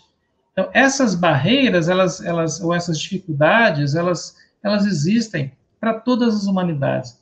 Mas eu, eu vejo a história ambiental um ponto muito positivo em relação a outras, a outras áreas das, das humanidades, que é essa abertura que nós temos do diálogo com outras disciplinas. Ou não, só, não é uma abertura no sentido de, de, de, de vontade apenas, é uma abertura do, do, ponto de vista da necessidade, né? aquilo que a Lise estava dizendo, né? são novas linguagens, quando ela, quando ela fala da demanda bioquímica de oxigênio, às vezes eu tenho, eu tenho que estudar também sobre a, a acidez do solo, as, as, os micro-organismos do solo do cerrado, e que eu falo, olha, mas eu tenho que fazer uma história ambiental não só da paisagem, mas desses micro-organismos que, que são fungos e que são fundamentais para a ecologia desse ambiente, né? Então, a história ambiental, nesse, num certo sentido, eu acho que, apesar de, de, de barreiras que existem para todas as áreas da, das humanidades, ah, em termos do ponto de vista profissional mesmo, de como atuar, aonde eu vou trabalhar, aonde eu vou exercer a minha profissão, eu vejo que a história ambiental ela te abre uma possibilidade grande, né? Nós temos aí um grupo de jovens historiadores ambientais que tem sido para nós um motivo de muito orgulho. Lise tem aí orientando-se, que são pessoas que já, mesmo nessa juventude, têm sido protagonistas uh, da história ambiental. E a Soucha, por exemplo, ela tem um trabalho belíssimo, que é a escola onde esses, esses jovens historiadores têm se reunidos. No último evento que aconteceu em Stanford, por exemplo, foi um aluno da UFRJ que, que coordenou esse, esse debate e trazendo, por exemplo, essa, essas inquietações, né, essa, essa inquietação em relação ao, ao atuar, né, qual, qual o meu campo de atuação, o que, que eu vou fazer depois que eu, que eu tiver com esse diploma. E eu acho que isso é, esse é um debate de todas as áreas, mas eu, eu, eu penso que, pra, das, digo, das humanidades, mas eu penso que o historiador ambiental, ele, ele, ele tem esse, esse, esse chamado também, essa paixão em relação ao seu objeto, e também, do ponto de vista profissional, a ampliação do campo para além de outros departamentos, que também eu acho interessante. Então, Hanna, se você tiver é, um pouco desanimada, talvez, com, com, com o objeto de estudo ou com a história ambiental, você está fazendo história ambiental, não sei bem a sua história, eu diria que continue, faça, faça com paixão, porque e você vai ser muito bem acolhida por nós nesse campo da história ambiental. É, é isso aí, eu acho que a, Hanna é minha orientanda, ela trabalha com os trabalhadores de sal em Araruama, né? E que é uma lugar onde ela cresceu e ela sempre viu ali. Eu acho que isso um pouco alimenta que o Santo estava falando. O historiador ambiental tem uma conexão muito visceral com o seu objeto, né? Uh, você acaba escrevendo muito sobre o que você vê, sobre o que você eh, respira, aquela experiência. O, o, que me faz pensar um pouco o, o que diabos eu estou fazendo, porque no final das contas o meu o grupo de, o meu objeto de estudo acabou sendo esgotos do Rio de Janeiro. Aí me pergunto qual é a relação visceral que eu tenho com os esgotos do Rio de Janeiro. Mas não era para ser os esgotos, era a Baía de Guanabara, pela qual eu sou apaixonada. Eu sou amante da Baía de Guanabara, eu, eu olho aquela boca banguela e eu fico assim dizendo, meu Deus, isso é muito lindo. Eu choro todas as vezes que eu fico, eu ouço a música do do, do Tom Jobim, Braços Abertos sobre a Guanabara. Então, tem, tem um lado visceral, sim, tem um lado... Eu vou, posso usar uma palavra assim, não tão, não tão português castigo? É tesão pelo objeto.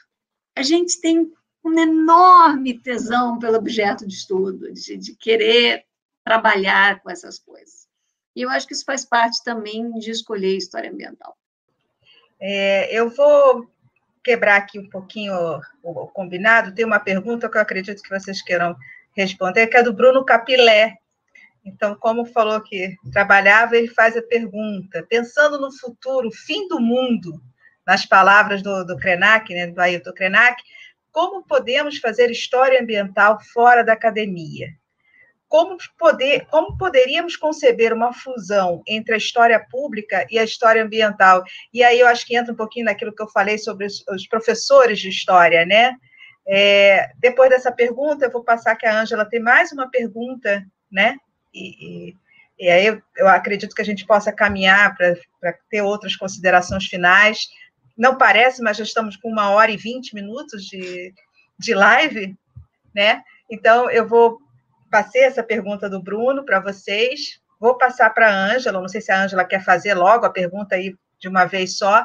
E aí as considerações finais, é, o que vocês gostariam de falar? Eu acho que esse é um debate muito rico. Ângela, é, eu acho que você quer fazer a pergunta já, né? já fazer a pergunta. A minha pergunta, bom, vocês fiquem bem à vontade para responder ou não, viu? A minha pergunta é mais no sentido é, político, né?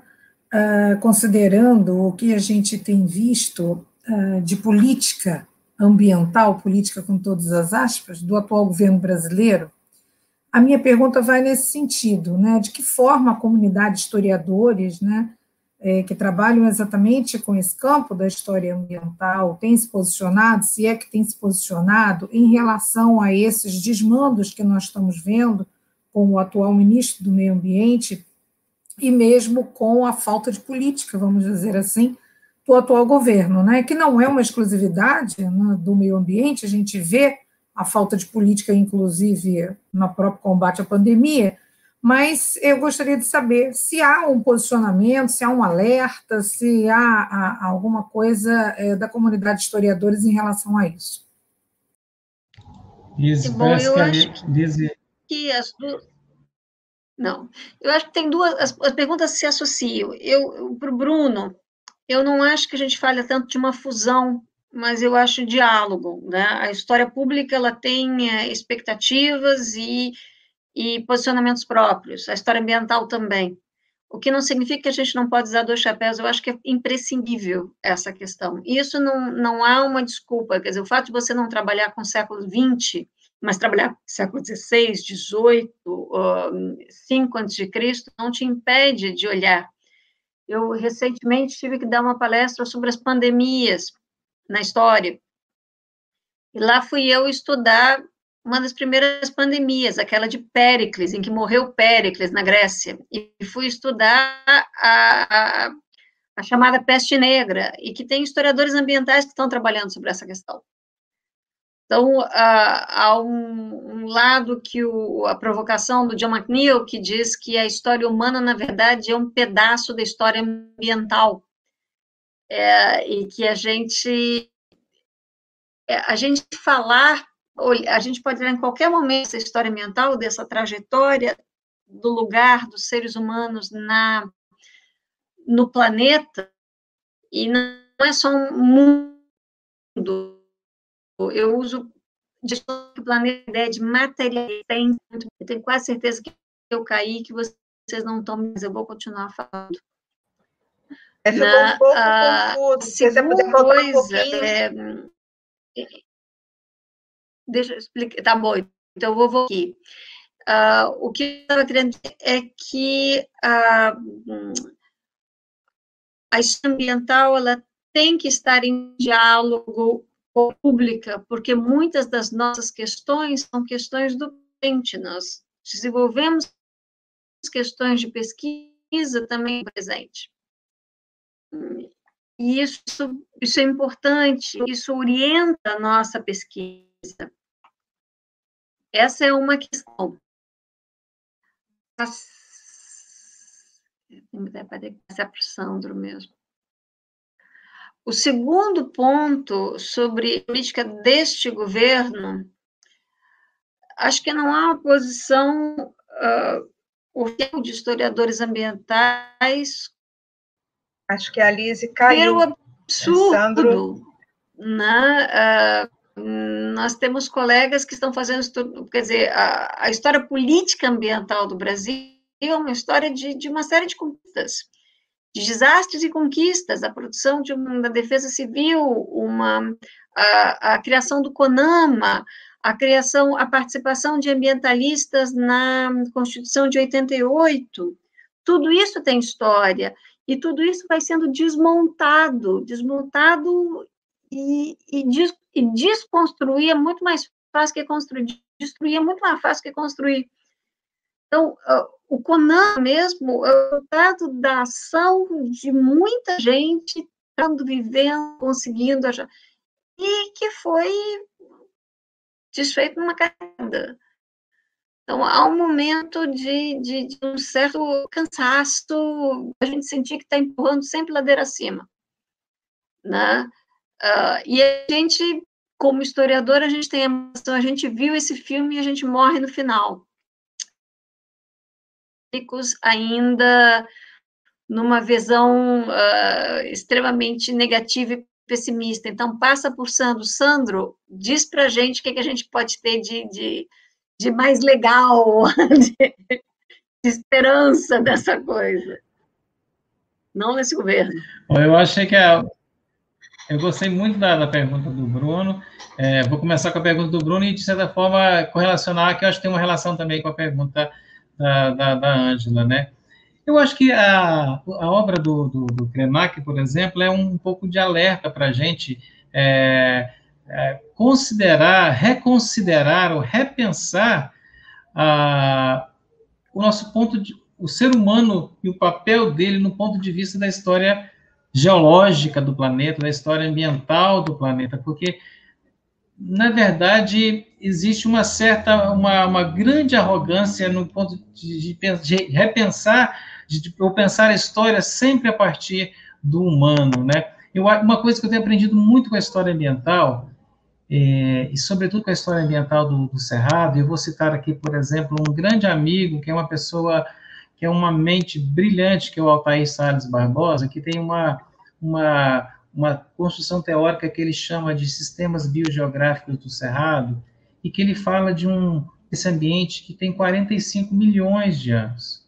45 milhões de anos. E como a gente pensar a presença humana num território que tem uma, uma história e história e histórias e outras histórias. Então, é, e a gente vê que, que assim, pensar a, a, o, o, a visão antropocêntrica ela, ela é muito mesquinha, ela é muito arrogante, ela é muito prepotente. E eu, eu vejo que uh, essa visão de fim do mundo, né, de pensar a questão do fim do mundo, é um reconhecimento da diversidade, é um reconhecimento da nossa pequenez, é um reconhecimento da, da, de que nós estamos destruindo, na verdade, não é o planeta, é, é nós mesmos, é nós é que seremos destruídos. É o que a gente imagina, porque, porque o, o planeta vai continuar, o mundo vai continuar, né? Então, essa, essa ideia do homem como superior, eu penso que a história ambiental, de, de uma certa forma, Bruno, não sei se respondi muito, se entendi bem a sua, a sua, a sua colocação, é, de ir para fora da, da, da academia, eu acho que é essa conexão mesmo com os sistemas biogeográficos, os sistemas ecológicos, com a história ecológica do planeta, é nos sentirmos como parte integrante disso. E isso é uma, isso é uma ruptura de paradigmas, porque a gente, a gente vive numa cultura muito antropocêntrica. E eu penso que a história ambiental, quando você percebe essas dimensões, eu lembro do Cronon, que historiador, para mim, o o grande historiador ambiental, porque tudo que ele escreve é muito bacana, o Cronon diz o seguinte, que ele fala que a geologia, a ecologia e a história humana, elas têm uma coisa em comum, que é a história da transformação, é, são histórias de transformação de paisagens, elas, elas estão conectadas dentro desse grande, desse grande ambiente, apesar de, de, de, de, de tempos, temporalidades tão dilatadas, a gente, a gente é parte integrante dessa grande nave espacial e que a gente tem que, que pensar desse ponto de vista. Então, esse, esse reconhecimento da diversidade, esse reconhecimento da nossa pequenez, eu acho que seria a nossa salvação. Eu não vejo como uma visão muito pessimista, mas eu, eu, eu olho e costumo a, a, a, pensar que a gente tem ainda uh, e aí educação ambiental entra, eu acho que esse engajamento, isso que a Jaqueline também tinha colocado na, na pergunta anterior, esse papel do historiador ambiental, desse envolvimento com a educação básica, esse envolvimento com, com a comunidade, esse envolvimento com a sociedade no qual ele se integra, com os movimentos ambientais, com movimentos políticos, acho que isso é, é, é sim, fundamental. Em relação à pergunta da Ângela, eu penso, Ângela, que a gente, a gente tem que ser otimista. Eu sou, eu sou bastante otimista. Por um lado, a gente fica muito é, é, perguntando, né? Eu, eu lembro do, do, do, rei Lia, quando, quando o bobo fala para o Lia, né? Você não devia ter ficado velho antes de ter ficado sábio. Muitas vezes é essa impressão que a gente tem do nosso, do nosso governo, das pessoas que estão tomando conta, né? É que as pessoas... Ah, não chegaram na sua maturidade e toda insensatez e toda estupidez vem à tona de forma tão tão estúpida, né, de tão mesquinha e, e é, é, às vezes dá para às vezes a gente fica a gente fica pensando quando que isso vai passar. Eu sou otimista, eu imagino que isso tudo também é, é uma forma de nos fortalecer no ponto de vista de daquilo que estava desunido, agora a gente tem um único propósito e a gente tem que se unir contra o mal, né? Então eu, eu vejo que é, vai ficar esse aprendizado, né? A gente está vivendo, não é só o Brasil, a gente vive uma sociedade dividida, a gente experimenta uma sociedade dividida, é, existe um discurso de, de, de, de ruptura mesmo, de divisão, de polarização, mas eu acho que a gente vai sobreviver a isso e a gente vai sobreviver mais fortes. É, o que não mata, engorda. Então, a gente vai sobreviver mais fortes. Eu, eu, eu, eu acredito nessa... É, quero acreditar nisso, né, Angela? Olha, é, é, muito bom. Eu queria agradecer, assim, em nome de toda a equipe, eu acho que de, de muitos que nos escutam, esse é um tema que a Ângela trouxe para nós, essa curiosidade dela partiu, e, e, nós ficamos também com essa curiosidade. Eu acho que é muito importante, porque, é, como eu falei, é, o público que nós temos são muitos alunos que estão na graduação, mas também são professores, Existem alunos de ensino médio que é, também, às vezes, acompanham as nossas lives. Eu não sei se eles estão assistindo ou não nesse momento, mas eles assistem em outros momentos. Né? Nós passamos para podcast, então, às vezes, as pessoas escutam no podcast. Eu acho que é muito importante essa reflexão nesse momento, né? e, e esse papel nosso como historiador. Então, assim, é, para mim, foi um aprendizado. Particularmente, falo no meu nome, com todos os problemas de internet que nós enfrentamos. Eu acho que todos nós enfrentamos esses problemas. Eu devo ter caído algumas vezes também. É, eu acho que faz parte. Nós estamos uhum. fazendo muito nesse momento.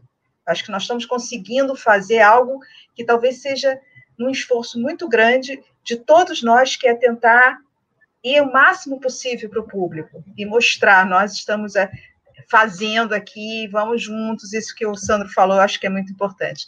Eu vou passar para vocês, assim, as considerações finais, vocês falarem o que vocês quiserem, vou passar para a Ângela, e depois eu vou fechar com algumas informações, tá bom? Bom, eu vou me despedir uh, com aquele pedido, da mesma forma que eu comecei, pedindo desculpa pelas questões técnicas, mas, por outro lado, peço desculpa não, a Jaqueline tem toda a razão. A gente está trabalhando para caramba, vocês estão vendo uma live às oito e meia de terça-feira, vocês estão fazendo para caramba também por uma preocupação e um querer saber sobre o planeta que a gente vive, né? Então, eu não vou pedir desculpas e vou, ao contrário, agradecer por a gente estar nesse esforço conjunto, vocês de um lado da tela, eu do outro, querendo falar sobre o nosso lugar no tempo e nesse planeta. E como é um lugar, é o nosso futuro comum, para usar uma frase que ambientalistas usam já há bastante tempo. Tá?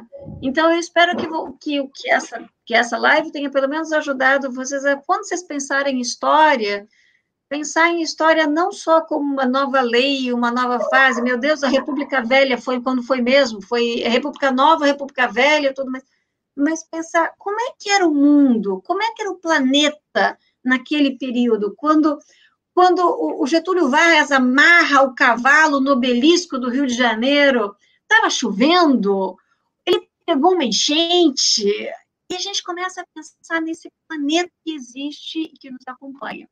Então, esse é o convite que eu faço para vocês, para quando vocês pensarem em história agora, incorporem também a questão ambiental. Eu só quero, quero dizer para a Lise que se não tivesse esses defeitos, não teria graça, sabe, Lise? Eu acho que live tem que ter um probleminha técnico, senão está muito perfeito. Então eu acho, eu acho, eu me sinto muito confortável. Eu adoro quando tem esses, quando tem defeito, porque é o que nos faz também nos sentimos mais à vontade na nossa casa, nos sentimos como se tiver. É, é, é, é, o nosso, é o drama da nossa, da nossa vida humana. Então, eu acho que foi muito bacana. Eu me senti é, muito honrado com o convite. Obrigado, Ângela. Muito obrigado, Jaqueline, né, é, por estarem coordenando isso e dar a gente a possibilidade de falar um pouco da nossa, do nosso trabalho, da nossa disciplina. O que eu queria dizer, em termos, é, talvez minhas palavras finais, é que que a história ambiental nos ajude a questionar muito das, das, daquilo que para nós é muito naturalizado quando a gente pensa nas questões ambientais, sobretudo quando, quando a gente fala ou trata dessas grandes formações uh, biogeográficas brasileiras. Eu tenho essa implicância e vou, eu vou continuar falando sobre isso, sobre essas assimetrias. Eu acho que aonde você tiver no semiárido, você que está aí nos Pampas, você que está na Mata Atlântica, na, na Araucária, no Pantanal, no Pantanal, que tem tanto sofrido né, nos últimos anos, na Amazônia, no Matopiba, você que tem sofrido com a expansão, por exemplo, da, de, de madeireiros, de mineradores, de fazendeiros, é, comunidades indígenas. Tudo isso, eu acho que esse drama da, da, nossa, da, da nossa formação biogeográfica, de toda essa complexidade que é o Brasil, eu acho que a gente tem que usar a história ambiental para a gente também questionar e trabalhar e repensar essa, todo esse contexto, que eu acho que é muito rico, né? Eu vejo aqui alguns, algumas pessoas como o Edson, que está lá no semiárido. Meu abraço, Edson, para você, engajado aí com o movimento indígena semiárido. Pessoas, colegas, por exemplo, o Pedro Jacob, que é editor-chefe da, da Ambiente e Sociedade, que está aqui com a gente lá da USP. O Pedro Jacob dizendo: Olha, quero mais historiadores ambientais da, da Ambiente e Sociedade, precisamos mais, mais disso. E é isso mesmo, a gente precisa mais de história ambiental, como a gente precisa mais de cidadãos e pessoas envolvidas com todos os dilemas que, que a nossa sociedade tem e que a gente tem realmente que, que refletir e, e tentar, de certa forma, ser otimista e, e dar conta disso, né? Meu abraço a todos e principalmente aos jovens, aos jovens historiadores ambientais. Não desanimem, não desanimem, continuem firmes. Angela? É, então, eu, é, minhas, minhas considerações finais, em primeiro lugar, é, eu queria dizer que, mais do que curiosidade, eu sempre tive, como eu iniciei falando, uma empatia muito grande pela história ambiental.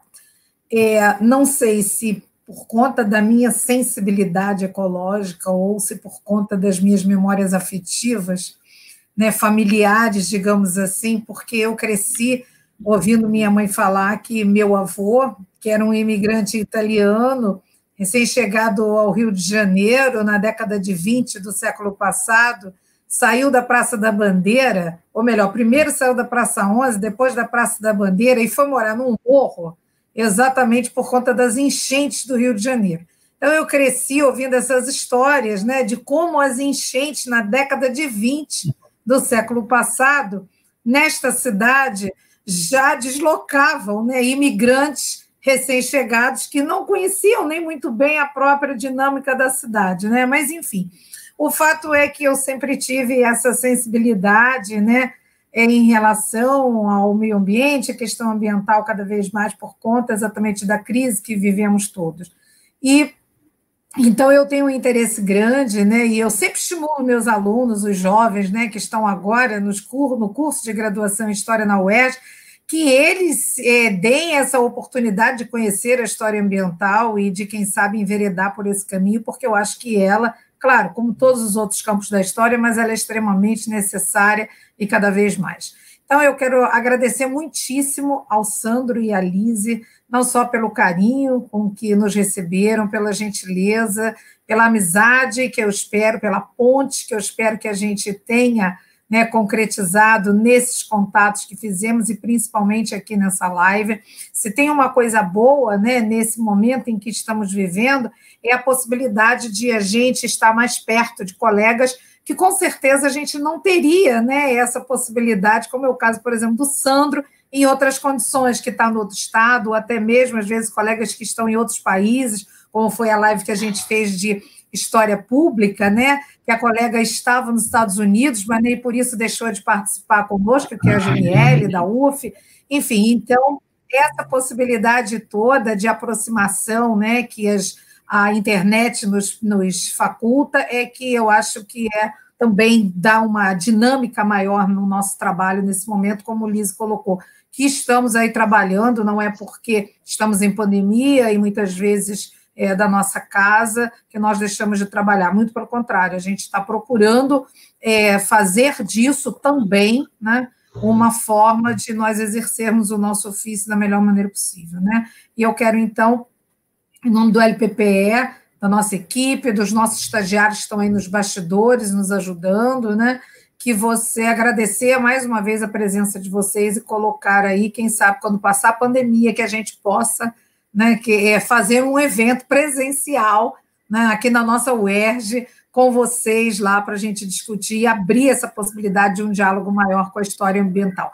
E dizer para a Lise que eu, como uma pesquisadora que sou, né, enfim, eu sou uma pesquisadora do movimento anarquista, mas você sabe que é, você me deu algumas dicas interessantes. Eu faço um recorte de gênero dentro das minhas pesquisas e agora eu já vou me preocupar um pouco mais com isso, porque os anarquistas, nas suas utopias e projeções, criaram uma ideia de uma, de uma cidade, né? Uma cidade ideal. E agora eu já estou aqui curiosa para estudar um pouco mais isso e saber a projeção dessa cidade ideal, né, dentro de uma perspectiva libertária. Enfim, e foi você, Liz, com certeza que acendeu, aguçou todo esse meu interesse e essa minha curiosidade. Então, mais uma vez, agradeço a vocês por tudo, pela oportunidade de estar aqui conosco e devolvo para a Jaque. Jaque. É, bom, já viu que o resultado disso foi muito rico. Agora a Ângela ela não vai parar até ela é, começar a pesquisar isso, porque a Ângela não para, né? É, de novo, acho que temos a agradecer, é, a Ângela não para, realmente. Nós temos que agradecer muito, foi muito rico. É, esse ano foi um ano, se nós, como eu falei no início, nós no LPP, nós já temos uma prática de fazer evento, de usar podcast, de fazer algumas coisas, tivemos que nos reinventar e historiadores que, como todo mundo brinca, que nós brincamos no início, faziam miçangas, passamos a mexer em tecnologia. Né? Eu acho que nós estamos saindo muito bem com isso. É, e para nós, que foi essa experiência, é, nós teremos mais uma live que eu vou falar no final, mas foi um ano de experiências, nós começamos aos pouquinhos e a gente brinca que a gente já está quase com know-how para fazer isso, né?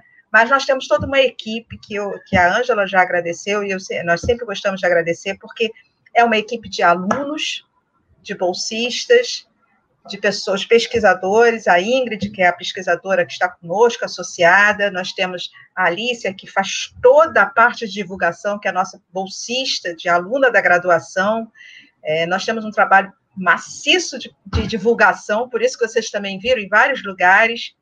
Nós temos o Patrick, que faz toda a arte, toda a parte, ele é, ele já é, é, na verdade, é outro tipo de bolsa, ele já é formado, então toda a parte da arte é feita. Nós temos os outros estagiários, então é um trabalho em equipe, né? É, embora um ou outro esteja na frente da tela, mas só é possível por essa equipe.